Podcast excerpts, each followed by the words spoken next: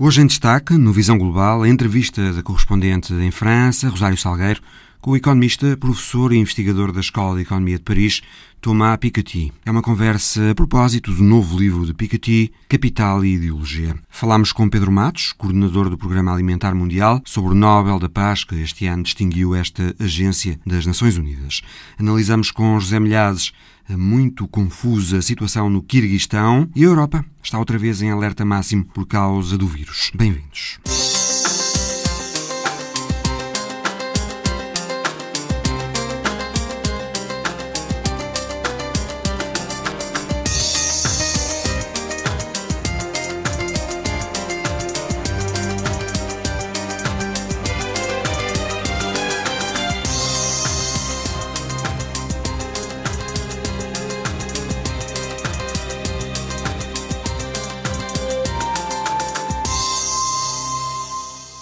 Vários países europeus estão a registrar novos máximos diários de contágios pelo coronavírus, por isso mesmo, vários também estão a adotar novamente restrições para já por 15 dias.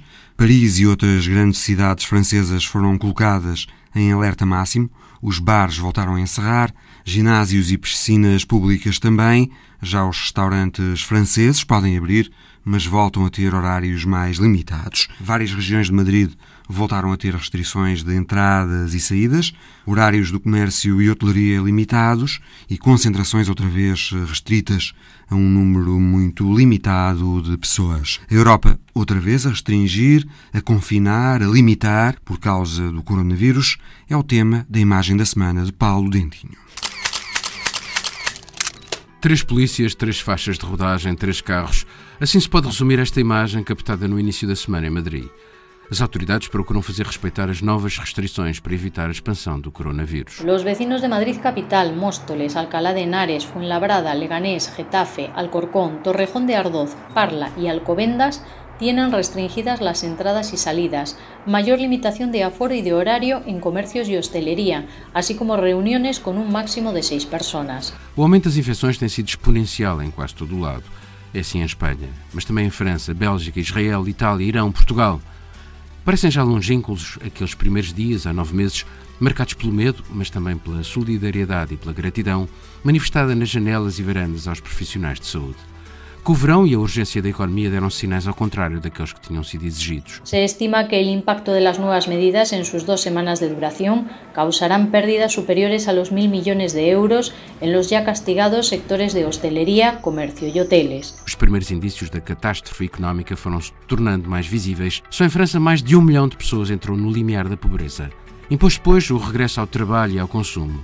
Mas uma certa desmobilização psicológica contribuiu para baixar a guarda e muitos retomaram o cotidiano quase como antes. Agora os governos correm de novo atrás de uma crise sanitária que já matou e continua a matar diariamente e mudam de novo as regras. Em Bruxelas fecham-se outra vez cafés e bares. Em Paris também. Selon les projections de l'Institut Pasteur, le système hospitalier pourrait être complètement saturé d'ici à la mi-novembre. Une situation qui se retrouve dans cinq autres métropoles, Lille, Lyon, Grenoble, Toulouse, Saint-Étienne, où une dégradation est observée. Itália torna obrigatório o uso de máscaras em todos os espaços públicos. E le nuove misure sono queste, obbligo della mascherina all'aperto, l'abbiamo detto, multe da 400 a 1000 euro per chi non porti la mascherina. Em Espanha, as restrições à mobilidade do início da semana acabaram chumbadas pela Justiça e Madrid vê-se forçada a inventar outras formas de conter a expansão do vírus. Estas mudanças constantes acabam por expor debilidades quanto às capacidades dos governos para gerir a crise, o que adensa desconfianças na população, com os populistas e demagogos à espreita. É certo que há avanços na investigação, quer da vacina, quer de medicamentos de combate ao vírus. É certo que na Europa há os fundos de recuperação pensados para combater a doença e as suas consequências. Mas o vírus continua presente e a lembrar aos governos a corda bamba em que se encontram, o difícil equilíbrio entre a saúde e o regresso à economia. Os próximos meses prometem ser longos e sem perspectivas sobre quando tudo isto irá terminar. A imagem da semana de Paulo Dentinho, que pode ser vista e ouvida no site RTP Notícias. Como vimos, as restrições decretadas para Madrid foram recusadas pelo Supremo Tribunal Espanhol, mas a situação foi contornada. O governo voltou a recorrer à figura do estado de emergência e assim as novas restrições, que afetam à volta de 5 milhões de pessoas, podem avançar pelo menos por 15 dias. Os impactos da pandemia são analisados também já a seguir, no Visão Global, pelo economista francês Thomas Piketty, o professor e investigador da Escola de Economia de Paris, autor de O Capital no século XXI, um livro que deu muito o que falar na primeira metade da década, em plena crise financeira, conversou com a correspondente em França, Rosário Salgueiro, sobre o seu novo livro, Capital e Ideologia, que chegou no início do mês às livrarias portuguesas. Antes de mais, Tomás Piketty, uma questão sobre a situação económica atual. Como descreve esta situação económica mundial? É um grande desperdício. Um desperdício desde logo para os jovens. Muitos alunos tinham projetos, tinham ideias de ir estudar para o estrangeiro, de ir fazer trabalho de campo, tinham projetos de investigação e isso ficou tudo parado. É muito triste e é preciso rapidamente encontrar uma maneira de sair desta situação. Donc il faut vite qu'on trouve des façons de, de, de, sortir, euh, de sortir de cette situation. Está a querer dizer que os governos estão a fazer mal as coisas? Ça, je, je dirais pas ça non plus. Je vais pas. Je crois que personne peut vraiment donner des leçons. Não diria isso, porque ninguém pode dar lições sobre esta situação, que não é nada normal e é totalmente inédita. Seja como for, é claro que devíamos ter dado mais meios ao sistema de saúde nos últimos anos. Mesmo assim, fico um bocadinho espantado que seis meses depois de ter começado a pandemia, ainda estamos a ver em França filas de 400 ou 500 metros, com pessoas na rua à espera de fazerem testes para saber se têm a Covid ou não. É um bocadinho bizarro ver que seis meses depois ainda estamos neste nível de desorganização. Tenho a impressão que há uma certa resistência ideológica a investir mais nos serviços públicos de saúde, na educação ou na formação das pessoas. Por que diz isso? Euh, euh. Porque tenho visto a forma como o debate tem estado a acontecer em França e noutros países. No que se pensa imediatamente é em relançar os setores clássicos, como a indústria automóvel, o transporte aéreo e outros. Veja, por exemplo, a corrida às jazidas de gás e petróleo do Mediterrâneo Oriental, com a França já a dizer que apoia militarmente a Grécia contra a Turquia. Tenho a impressão de estarmos a voltar não propriamente ao mundo pré-Covid, mas ao mundo que existiu entre as duas guerras. Há esse regresso a setores económicos que não são os setores do futuro. Acho que devíamos fazer diferente. Devíamos utilizar a margem de manobra que temos agora, com os apoios europeus e a capacidade de criação de dinheiro do Banco Central Europeu. Devíamos utilizar isso para relançar outros setores. Devíamos, nomeadamente, criar empregos na saúde, na educação, na formação e devíamos aproveitar para aumentar os salários, por exemplo, dos enfermeiros ou dos professores. Créer des emplois dans la santé, dans l'éducation, dans la formation, augmenter les salaires des infirmières, des instituteurs, des enseignants. São setores do futuro? Que são, que são des secteurs d'avenir. La santé, são setores do futuro. Já vemos isso hoje na saúde, mas não é só a saúde. É a saúde, é a educação. Serão setores com uma massa considerável de empregados nas próximas décadas e que não vamos conseguir organizar com sociedades privadas que se regem por uma lógica estritamente capitalista. Nesses setores, isso não funciona de todo. Em países que organizam dessa forma setores como a saúde, por exemplo, o caso dos Estados Unidos, com laboratórios privados, hospitais privados e seguros de saúde privados, isso não funciona. Fica muito caro e garante piores desempenhos em termos de saúde pública. Não quer dizer que toda a gente tenha de ser funcionário público, mas é preciso encontrar formas de centralizar a organização desses setores. Como a Alemanha e a Suécia fizeram? Sim, podemos ver isso na Alemanha ou na Suécia. Temos de inventar novas formas de organizar a atividade económica. Em qualquer caso, nesses setores em especial, não devemos ter medo de meter dinheiros públicos para criar empregos e aumentar salários. Euh, pour euh, créer des emplois, augmenter augmenter les salaires. Sinon, j'ai peur que... Porque senão, receio que vá acontecer o mesmo que depois de 2008, em que se pôde usar muito dinheiro do Banco Central Europeu para evitar a falência generalizada da economia, o que em si foi uma coisa boa, mas usou-se esse dinheiro sobretudo para salvar bancos e banqueiros e para estimular a bolsa, os mercados financeiros e o preço do imobiliário que aumentou muito. Hoje, receio que vá acontecer o mesmo nos Estados Unidos e na Europa. usar-se toda a margem de manobra financeira que existe para estimular o preço dos ativos financeiros e imobiliários, o que só contribui para enriquecer os que já têm ativos importantes e um património significativo. Os que não têm nada e precisam de investimentos públicos para a educação, para a saúde, para criar empregos e aumentar salários, esses correm o risco de não beneficiar destes planos de relançamento e desta criação de dinheiro. Euh, euh, de ces plans de relance et de cette, de cette création euh, et de toute cette création monétaire. Esta crise demonstrou-nos que vivemos numa sociedade mais desigual do que pensávamos? Sim, sem dúvida. Esta crise ilustra bem a violência das desigualdades sociais que atravessam as nossas sociedades. O confinamento e a paragem da economia são terríveis para quem não tem poupanças e para quem tem uma situação laboral precária. Todo o sistema de proteção no desemprego só funciona para quem tem um contrato de trabalho permanente. No livro fala muito sobre propriedade. Parece-me até que a propriedade é um dos assuntos chaves do livro. Sim, eu penso que o desenvolvimento económico e o sucesso dos países ricos, dos países da Europa Ocidental e da América do Norte, só foi possível no século XX graças a uma grande redução das desigualdades e, em especial, graças graças a uma grande desacralização da propriedade. Hoje temos propriedade privada, mas também temos direitos dos assalariados, direitos dos consumidores e direitos associativos que permitem contrabalançar os direitos dos proprietários. Há 100 anos, podia-se expulsar um inquilino de um dia para o outro. Podia-se despedir um trabalhador ou mudar-lhe o salário de um dia para o outro. E hoje isso está tudo muito mais regulado. A forma atual de regular a propriedade é muito diferente de há 100 anos e penso que vai continuar a mudar. Eu tento no livro projetar o caminho que devemos seguir no que diz respeito a formas novas de regular a propriedade. E insisto especialmente em dois pontos. Primeiro, deve haver maior participação dos trabalhadores nos destinos das empresas, mesmo que não tenham ações da empresa. Metade dos votos nos conselhos de administração das empresas deviam ir para os representantes dos trabalhadores. Isso já acontece em grandes empresas alemãs ou suecas, e eu acho que era preciso alargar a outros países europeus. E penso que devia ser alargado também às empresas pequenas. Acho também que nos outros 50% dos votos, que ficariam para os acionistas, devia haver um teto para cada acionista individual. Por exemplo, nunca dar mais de 10% dos votos em empresas muito grandes a um acionista individual.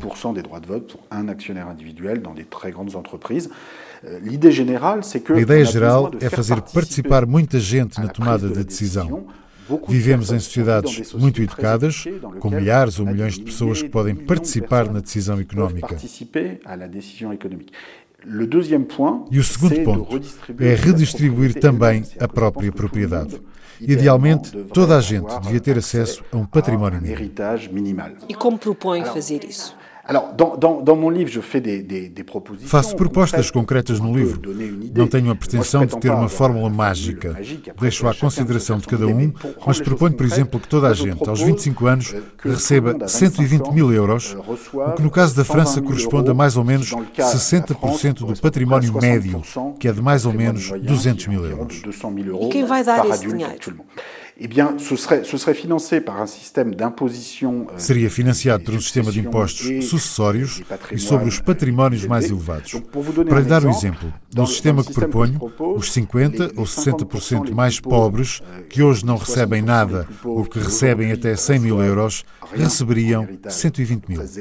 E os que atualmente recebem um milhão de euros receberiam 600 mil. Les personnes qui actuellement reçoivent 1 million d'euros recevraient 600 000. Ainda ficaríamos longe da igualdade completa. Ainda podíamos ir mais longe do que isso. É por isso que propõe a cobrança de impostos mais elevados aos multimilionários? Baseio-me no facto de termos tido, no século XX, impostos de 80% e 90% sobre os rendimentos muito altos e as heranças de muito valor. Isso aconteceu durante muito tempo, especialmente nos Estados Unidos e também em alguns países europeus. E foi muito benéfico, porque permitiu reduzir as desigualdades entre os anos 20 e 30 e os anos 60 e 70 do século passado. Por isso, penso que é preciso regressar, no futuro, a esse tipo de fiscalidade para os multimilionários. Por exemplo, alguém que tenha 100 mil milhões de euros, se lhe impuserem um imposto de 90%, ainda fica com 10 mil milhões.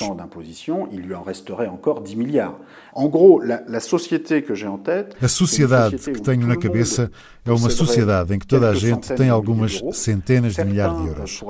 Alguns até podem ter alguns milhões ou dezenas de milhões de euros, mas os patrimónios de milhares de milhões iriam desaparecer muito rapidamente com este sistema fiscal. Pela simples razão de que estes níveis de património não são úteis socialmente. très très élevés de patrimoine ne sont pas utiles socialement. A economia funciona com muitos pequenos e médios empresários que, se acumularem alguns milhões de euros, já ficam satisfeitos. Pergunta qualquer empresário em Portugal que consiga acumular algumas dezenas de milhões de euros e ele vai dizer-lhe que já tem um sucesso formidável. E é isso que faz funcionar a economia. Não são as pessoas que acumulam mil milhões, dez mil milhões, cem mil milhões de euros. Olhe para o ranking dos multimilionários há 10 anos. As pessoas mais ricas tinham 20, 30 ou 40 mil milhões. Agora têm 100, 150 ou 200 mil milhões de euros. Sobretudo os GAFAM. Então, queremos o quê? Queremos chegar ao bilhão de euros por pessoa? 10 bilhões de euros por pessoa? Temos de abandonar esta espécie de sacralização das fortunas. Se os maiores milionários do planeta tivessem pago os impostos que deviam ter pago, hoje teriam talvez mil milhões em vez de 100 mil milhões de euros. Portanto, acho que devemos desacralizar esta questão e preocupar-nos antes com o que é útil para o interesse geral. Mas ninguém vai querer redistribuir. E estou só a pensar nos empresários mais ricos de Portugal ou dos países do sul da Europa. Euh, Penso que há uma tradição de solidariedade, de redistribuição e uma exigência de justiça. Em Portugal, em Espanha e em todo o sul da Europa, que é pelo menos tão forte como no norte da Europa. E penso que em todos os países há muita gente das classes populares e das classes médias que tem muitas ideias para participar na economia ou na vida social e política dos seus países. Pessoas com ideias para criar empresas, para se lançar ao futuro, euh, mas que estão impedidas de o fazer por causa destas desigualdades muito fortes e por causa desta enorme concentração de riqueza e poder económico nas mãos de um pequeno grupo de milionários que nem sempre dão um grande contributo para o dinamismo económico. d'enfants de millionnaires, d'enfants de milliardaires, euh, qui, n'ont pas toujours des, des, grandes, des grandes contributions euh, à apporter au dynamisme de l'économie. É por isso que você insiste no facto de que a desigualdade não é nem económica nem tecnológica, é sim ideológica e política? Sim, é isso. O meu livro, Capital e Ideologia, é antes de mais um livro otimista. Porque o que eu vejo na história é que não há um determinismo puramente económico ou tecnológico. O que vejo na história é que, para um mesmo nível de desenvolvimento económico ou tecnológico, há sempre diferentes maneiras de organizar social e politicamente as relações de propriedade, o sistema fiscal ou o sistema educativo. une très grande variété Temos uma grande variedade de trajetórias nacionais. No meu livro, mostro, por exemplo, como países que nos habituámos a ver no século XX, como muito igualitários, como a Suécia, no início do século, em 1910, eram muito pouco igualitários. A Suécia tinha, nessa altura, um sistema eleitoral em que os mais ricos tinham direito a 100 votos nas eleições legislativas, os menos ricos nem sequer votavam. E as pessoas que estavam na base dos 20% mais ricos tinham direito a apenas um voto. Havia mesmo várias dezenas de municípios na Suécia em que uma só pessoa tinha mais de metade dos votos.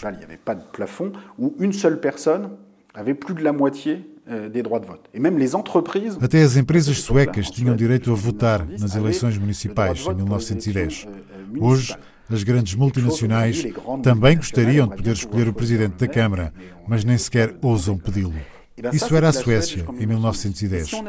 E se tivesse dito a um sueco naquela altura, vocês vão tornar-se um país igualitário, ele ria-se.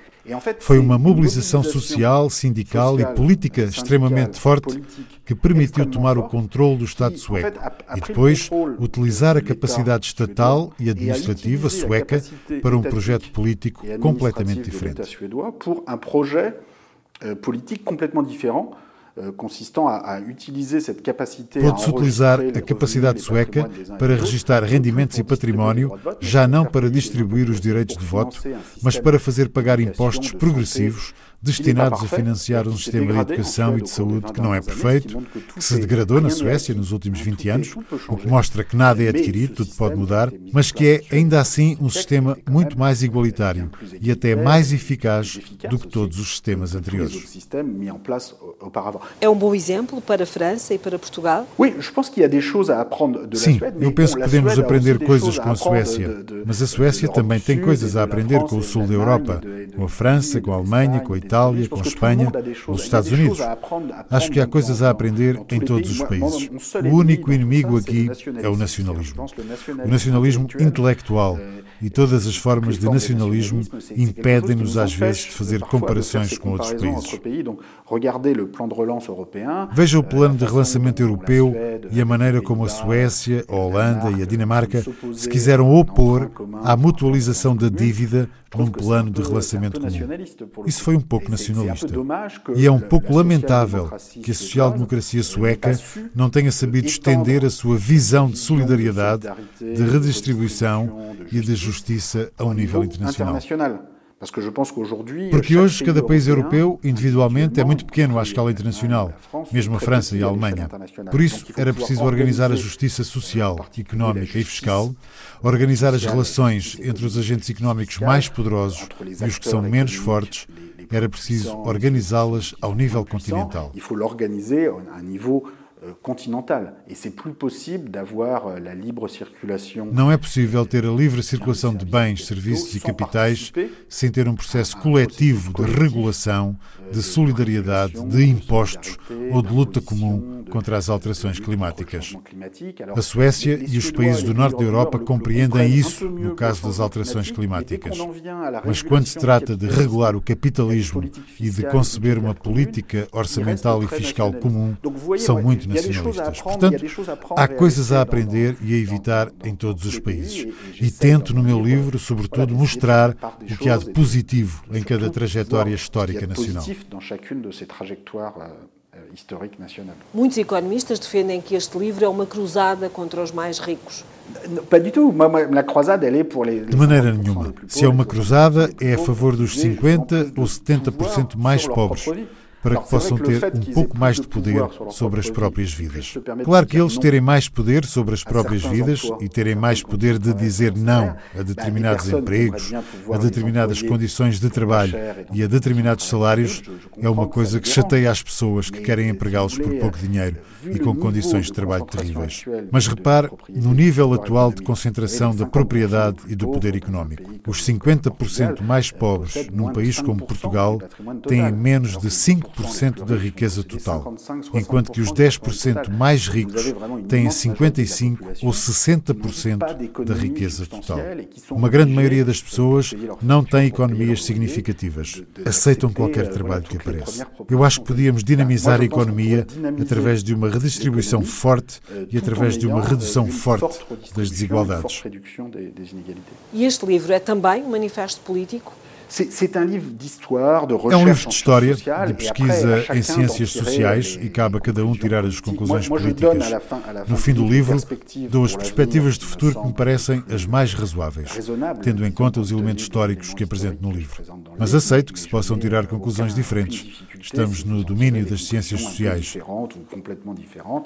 Euh, voilà, on est en sciences sociales, donc on n'est pas, il n'y aura jamais une idéologie. Nunca haverá uma euh, ideologia que convença toda a gente e que contenha uma resposta perfeitamente satisfatória sobre a sociedade ideal. E eu também não tenho essa resposta.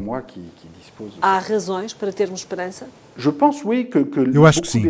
Muitos elementos que forneço no livro são elementos de esperança, porque mostram que nada é determinado de forma permanente e que cabe, antes de mais, à política, à ideologia e à mobilização social cidadã transformar as sociedades. Vimos isso acontecer várias vezes na história e vamos continuar a vê-lo no futuro. Thomas Piketty, professor e investigador da Escola de Economia de Paris, o novo livro de Piketty, Capital e Ideologia, já está nas livrarias na tradução portuguesa. Prémio Nobel da Paz este ano foi atribuído ao Programa Alimentar Mundial, a Agência das Nações Unidas, criada há 60 anos para promover a segurança alimentar. O programa presta assistência todos os anos a cerca de 90 milhões de pessoas em mais de 80 países.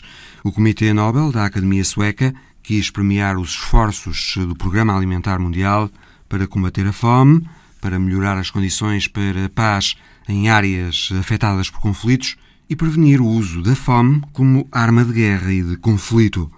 Pedro Matos é coordenador do Programa Alimentar Mundial e, a partir do Sudão, onde está a emissão, disse ao jornalista Nuno Carvalho que o Nobel da Paz é muito bem-vindo, ainda mais numa altura em que, por causa da pandemia, mais gente corre o risco de cair em situação de fome. Deixa-nos muito felizes no Programa Alimentar Mundial, deixa-nos muito felizes este reconhecimento do nosso trabalho em prol da, de, de, acabar com a, com a fome e com a insegurança alimentar no mundo e também pela, pela, contribuição, pela nossa contribuição para a paz para a manutenção da paz uh, nas comunidades que nós apoiamos. Pensa que o prémio poderá fazer alguma diferença? Nós esperamos que sim, nós esperamos que sim. Os recursos nunca são suficientes para todas as necessidades, especialmente agora depois do Covid ter uh, batido, que aumentou o número de pessoas em segurança alimentar no mundo 130 milhões para 270 milhões, e, portanto uh, as necessidades não param de aumentar e os recursos são limitados, especialmente numa situação em que os países estão a retrair e a investir mais nas suas próprias economias eh, e nós esperamos que este reconhecimento uh, nos dê uh, mais visibilidade e também nos dê mais sensibilidade entre as pessoas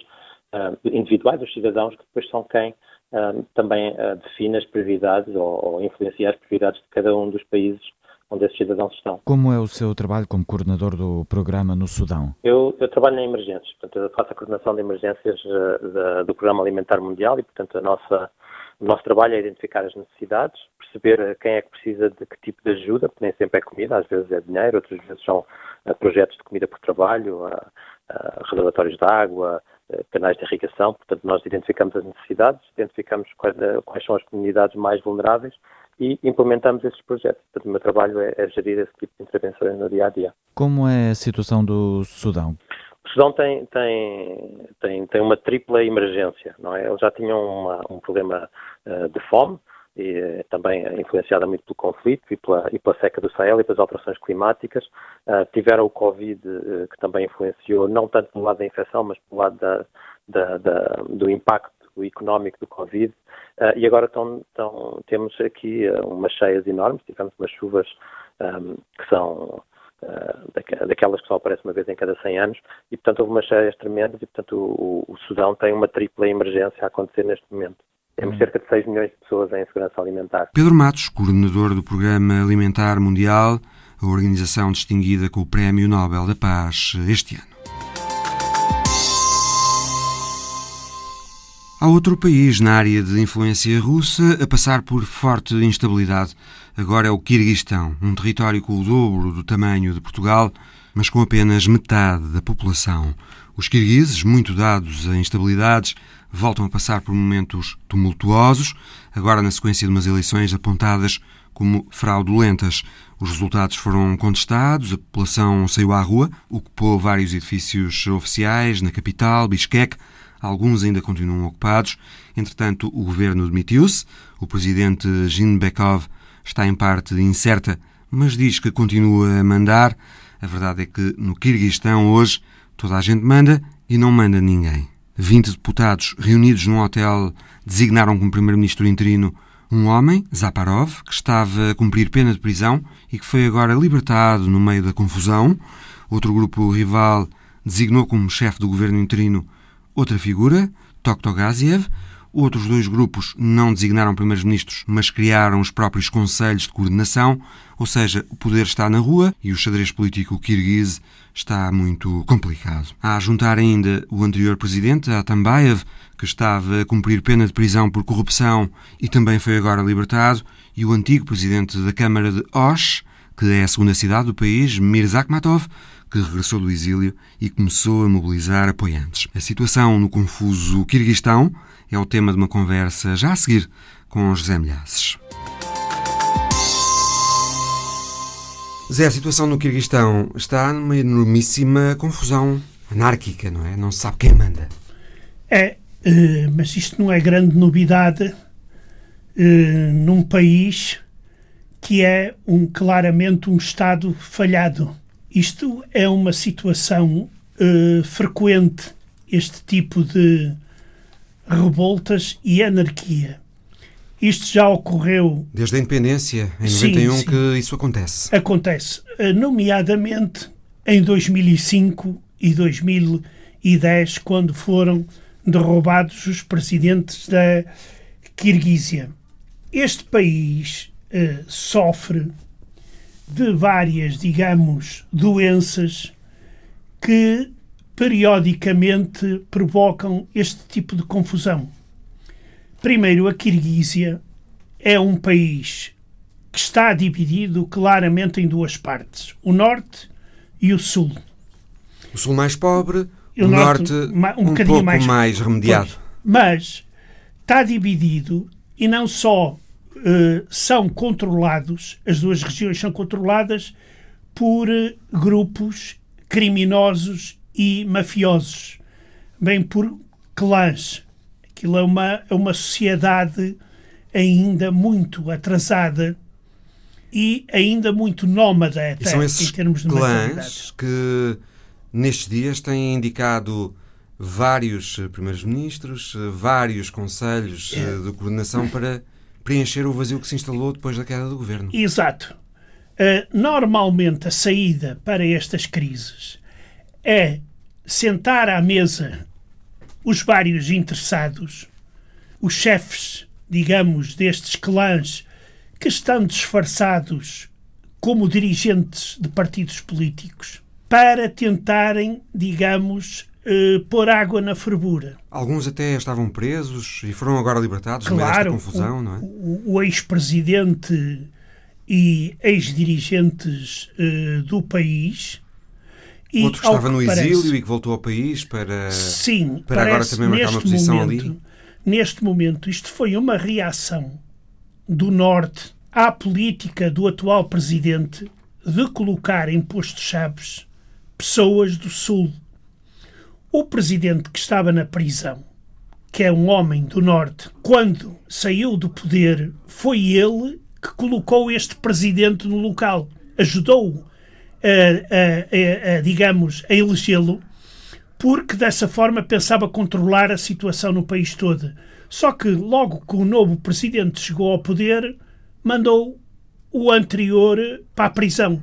A acusação é a acusação mais normal naqueles países, a corrupção, compadrios, uh, uh, uh, etc. Sim, porque no Kirguistão há uma há muita corrupção e há muita promiscuidade entre políticos e empresários, não é? Homens de negócios. Claro. Por exemplo, não é por acaso que um dos clãs mais fortes é o clã ligado a um anterior vice-diretor das alfândegas do, do, do Quirguistão, que enriqueceu à custa do contrabando. Porque a Kirguísia, fundamentalmente, tem três, quatro fontes de rendimentos.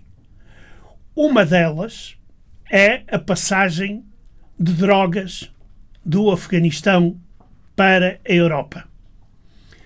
A segunda, a, a, a segunda fonte de rendimentos é o contrabando de produtos chineses para a Rússia e para a Europa. O terceiro são minas de ouro, que neste momento estão controladas por canadianos. Cobre também, não é? Sim, e cobre, mas o, o ouro é o principal.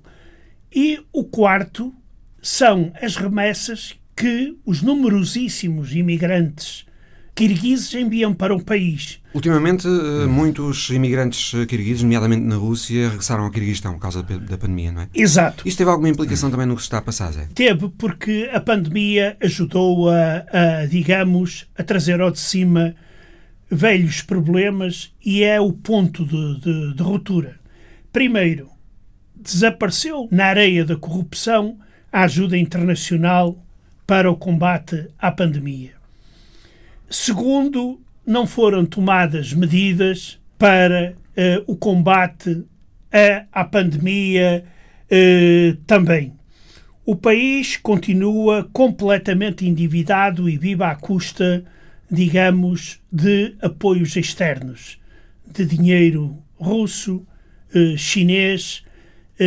Antes o Japão também dava alguma, alguma coisa, mas como eu já disse e volto a sublinhar, isto trata-se fundamentalmente de um Estado falhado que não tem um aparelho central capaz de dirigir todo o país. E ao mínimo incidente, vamos lá ver como é que isto começou. Realizaram-se eleições e à noite, homens, porque lá só se manifestam homens, é natural, é um país muçulmano, uhum. Um país de nómadas, as Mais de 70% da população é muçulmana. Exato. Uh, vieram para a rua e entraram em tudo que era lugar. Entraram na sede do governo, uh, no gabinete do presidente, uh, a polícia resistiu inicialmente, mas depois passou para o lado dos manifestantes. Até agora morreu uma pessoa. Sim, mas. Mas há um potencial de caos muito grande. Feridos é? foram 1268. Ou seja, um número bastante considerável. E continua a haver um, um potencial de, de caos, de, de instabilidade, uh, de, até de violência sim, muito forte. Sim, neste momento, neste momento há dois uh, primeiros ministros, há dois comitês de coordenação da oposição e Há um presidente que anda em parte incerta. Mas que diz que manda? Exato. E tem o, o anterior presidente Atambayev.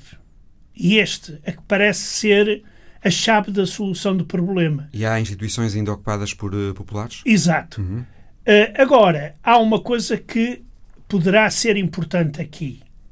Foi a anulação dos resultados eleitorais e a convocação de novas eleições que deverá, deverá realizar-se no dia 6 de novembro. Uhum. Dizes que Atambaev, o anterior presidente, poderá ter poderá ser o fiel desta balança? Sim. E, ele, neste momento, já está, depois de sair da prisão, já está a atuar no sentido de aglutinar a oposição e até, eh, digamos, parte das estruturas de poder para impor, digamos, uma. para voltar à calma possível dentro daquele país. A Rússia está a pressionar eh, também para o regresso à calma, não é?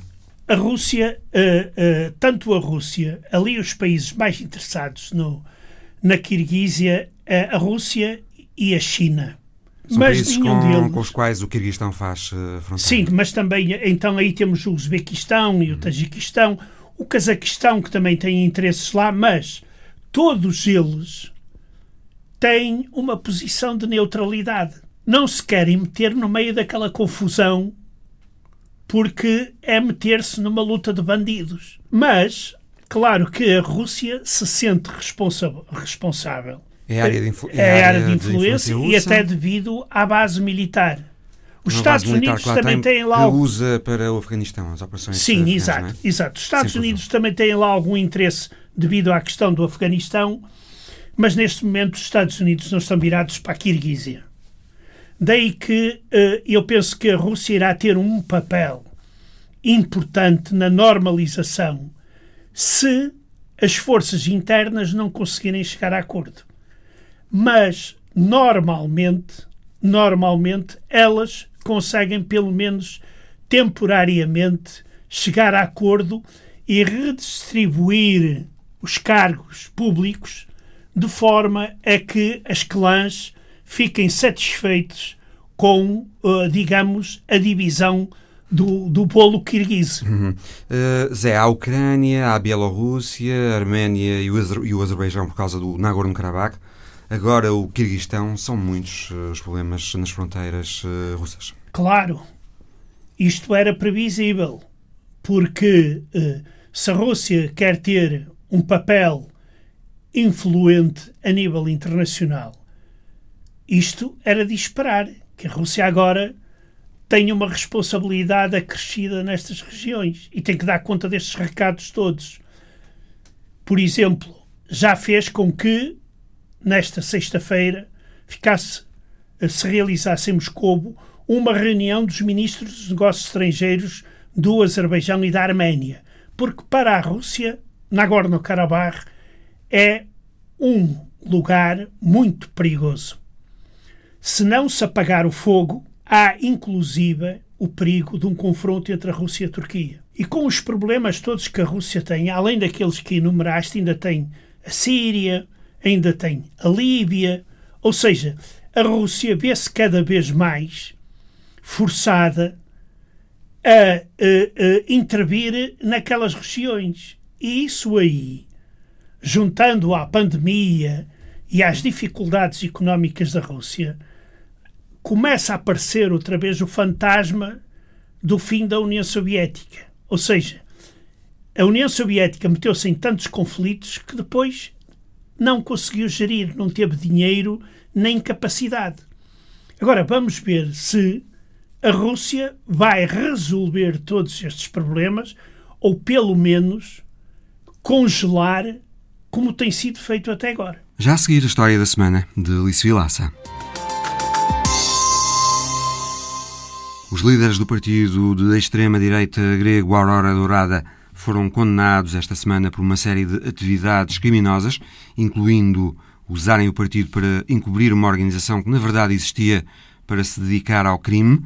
Um tribunal de Atenas considerou que atos de violência cometidos por membros do Aurora Dourada contra migrantes e ativistas de esquerda foram planeados e executados pela liderança do partido com o objetivo de eliminar elementos ameaçadores. É a história da semana de Alice Vilaça. Cinco anos depois do início do julgamento, chegou o veredito. A justiça grega considerou o Aurora Dourada, partido de extrema-direita, uma organização criminosa.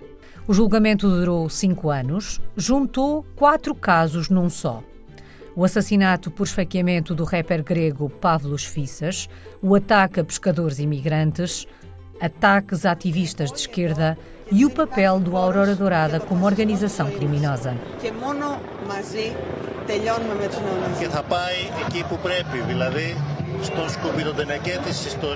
A decisão faz história na Grécia e no movimento antifascista. O tribunal entendeu que os crimes cometidos por líderes e militantes do partido político neonazi foram cometidos sob a proteção e as ordens do Aurora Dourada. Georgios Roupakias, apoiante do partido, foi condenado por matar Pavlos Fissas. Nikos Mikaloliakos, o líder do Aurora Dourada, e outros 17 antigos deputados ficaram a saber que vão ter de passar pelo menos 10 anos na prisão por liderarem uma organização criminosa. Várias dezenas de membros do partido ou de pessoas próximas foram ainda considerados culpados na sequência de ataques violentos em 2013. À porta do tribunal, milhares de pessoas aguardavam o veredito. A sentença foi recebida com gritos e aplausos pelas mais de 15 mil pessoas que se foram juntando nas imediações do tribunal desde o início da manhã. A polícia viu-se obrigada a intervir para dispersar a multidão e prevenir possíveis confrontos entre manifestantes pró e contra o Aurora Dourada. À saída do tribunal, a mãe do rapper Pavlos Fissas gritava: